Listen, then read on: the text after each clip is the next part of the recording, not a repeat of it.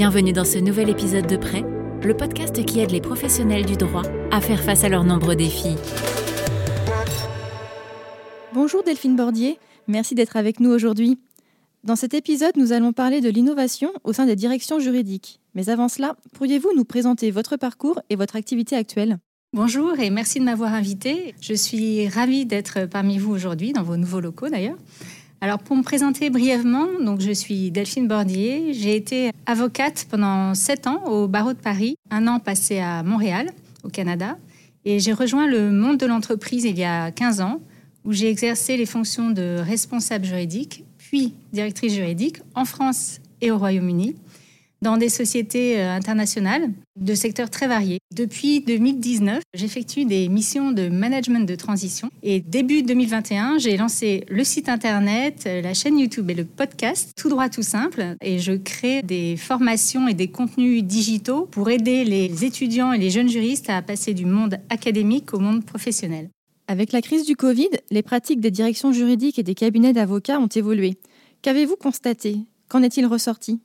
Il a fallu repenser les méthodes de travail, que ce soit dans les cabinets d'avocats ou dans les directions juridiques des entreprises. Et cette crise a accéléré une tendance, ou même parfois elle a permis d'amorcer un processus qui aurait peut-être mis encore quelques mois, voire quelques années à se dessiner. L'exemple le plus flagrant, ça a été la mise en place du télétravail. Dans les métiers de service, tels que le droit, travailler à distance, c'était pas du tout la norme, ni en cabinet, ni dans les directions juridiques. Et en mars 2020, euh, il a bien fallu s'adapter très rapidement parce que tout d'un coup, on n'était plus du tout euh, dans les locaux et au bureau.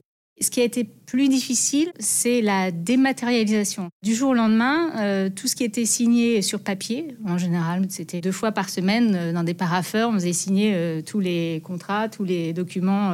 tout ça, ça n'a plus été possible. Ça a pu déstabiliser certaines entreprises qui n'avaient pas eu le temps en fait de mettre en place la signature électronique. Le numérique, en tout cas, est devenu indispensable pour remplacer les rencontres physiques et établir des contrats, des actes authentiques, des assemblées générales, par exemple.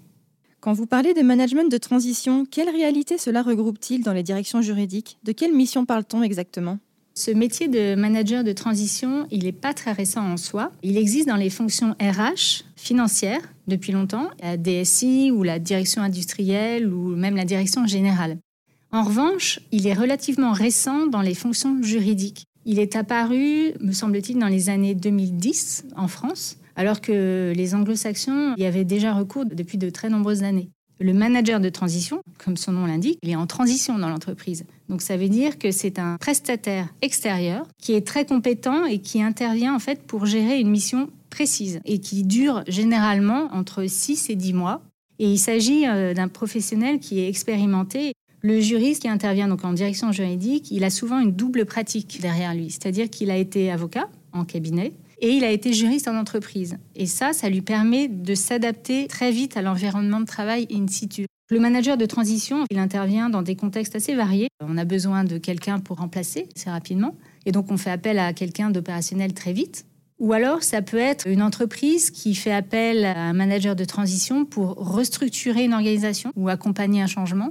Il peut s'agir d'un besoin ponctuel pour soutenir un projet euh, d'envergure par exemple une acquisition ou un nouveau business à mettre en place. Le processus de recrutement est très réduit et très court. En deux semaines, vous avez bouclé votre processus de recrutement. Vous avez vu en général le DRH et le directeur général. Puis le démarrage de la mission, elle aussi, elle doit être très rapide. C'est-à-dire que quand vous êtes en CDI, en général, on parle des 100 jours euh, pour asseoir sa stratégie. Là, vous avez plutôt 10 euh, ou 15, ce qui est très court et très challenging. En revanche, le dirigeant a l'assurance en fait d'avoir quelqu'un qui est adaptable aux exigences de l'entreprise. Il travaille au sein des équipes, qui est disponible pour répondre en temps réel, donc il est vraiment comme un salarié. Donc c'est un système qui est très souple et qui offre à l'entreprise la flexibilité qu'elle n'aurait pas avec un CDI. Et pourriez-vous nous donner des exemples de ces missions? Oui, alors je peux vous donner des exemples euh, très concrets de missions. Par exemple, le manager de transition va intervenir euh, pour la mise en place d'une nouvelle stratégie juridique, en l'absence même d'un directeur juridique parfois. Ça peut être aussi euh, reconstituer une équipe juridique qui a subi une réorganisation, beaucoup de départs. Ça peut être la gestion d'une crise particulière, par exemple un accident industriel. Ça peut être aussi la mise en place d'outils de gestion de portefeuille, de propriété intellectuelle ou de digitalisation de la direction juridique, tout simplement. Le manager de transition s'avère efficace aussi pour opérer euh, ce travail d'audit dont j'ai parlé tout à l'heure. Il va identifier les besoins et souvent, c'est assez délicat à faire en interne, ce travail-là. Et lui, il va prendre le temps nécessaire pour identifier les problématiques avant de proposer des solutions et les implémenter. je n'ai évoqué avec vous que le rôle des managers de transition euh, juridique. Il existe aussi un service assez équivalent qui est la direction juridique externalisée. Alors c'est en quelque sorte un manager de transition longue durée mais à temps partagé.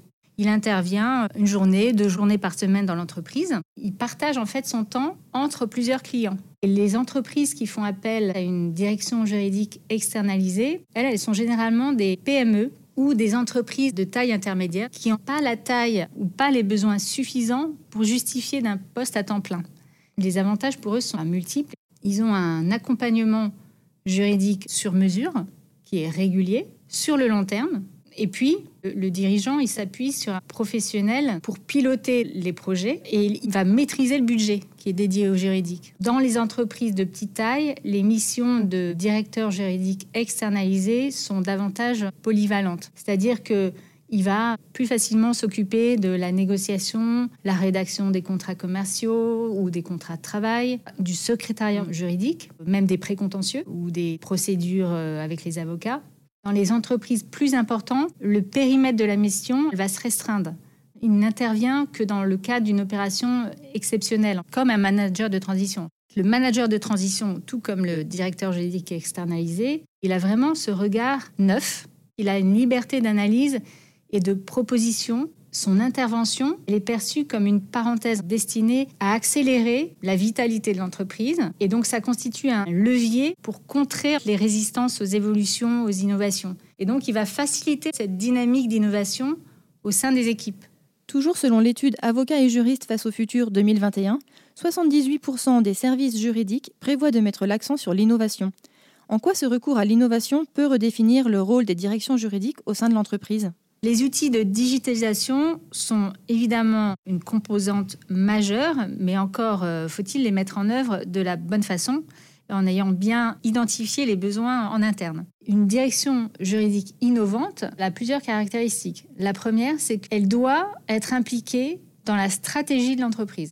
Et ça passe par être présent au comité de direction, au comité exécutif. Et là, elle va créer de la valeur si elle est intégrée à l'élaboration de la stratégie ça signifie que le directeur juridique a connaissance des objectifs de l'entreprise, il peut les intégrer, il peut les diffuser au sein de son équipe. Le directeur juridique a d'autres outils à sa disposition. Il peut aussi produire des indicateurs de performance. Ça, c'est quelque chose qui est en train de se développer aussi dans les directions juridiques. Ça change beaucoup le regard que l'on porte sur la direction juridique.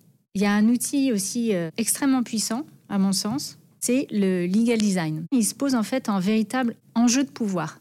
Celui qui sait adapter son langage, son discours, qui sait expliquer une problématique avec un langage clair, euh, voire imagé, il gagne en crédibilité et donc le pouvoir au sein des instances dirigeantes.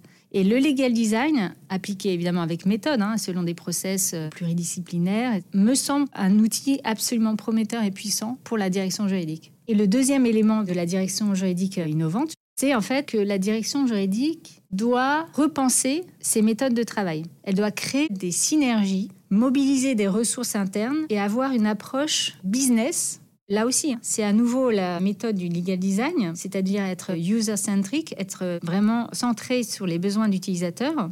Parmi ces méthodes de travail innovantes, il y a aussi le développement euh, des outils collaboratifs pour fluidifier un peu euh, la culture euh, de l'information collective, le développement d'outils non seulement fonctionnels mais plus intelligents va s'avérer très efficace. Et je pense notamment à l'intelligence artificielle, qui, elle, va faciliter, par exemple, euh, la prise de décision en matière de recrutement, de découverte de nouveaux talents ou de négociation avec des clients, des fournisseurs la technologie et l'intelligence artificielle vont prendre, et ont pris d'ailleurs, hein, de plus en plus de poids, hein, et les juristes d'entreprise et les avocats vont pouvoir euh, bah, se concentrer sur la valeur ajoutée euh, et donc sur le client. Et puis la troisième caractéristique de la direction juridique innovante, c'est qu'il faut quand même que son équipe soit solide, c'est-à-dire qu'il faut pouvoir recruter et puis garder les bons talents.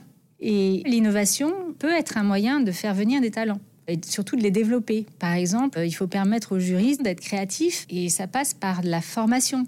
de la reconnaissance, de l'implication. Aussi, tout bêtement, hein, la bonne communication interne pour valoriser le travail du juriste, pour développer son bien-être au travail. Les directions juridiques, aujourd'hui, ont un rôle très transverse déjà aujourd'hui au sein de l'entreprise, mais leur rôle va devenir de plus en plus central avec tous ces outils et ces innovations. La direction juridique a vraiment un rôle crucial pour développer l'innovation dans les entreprises.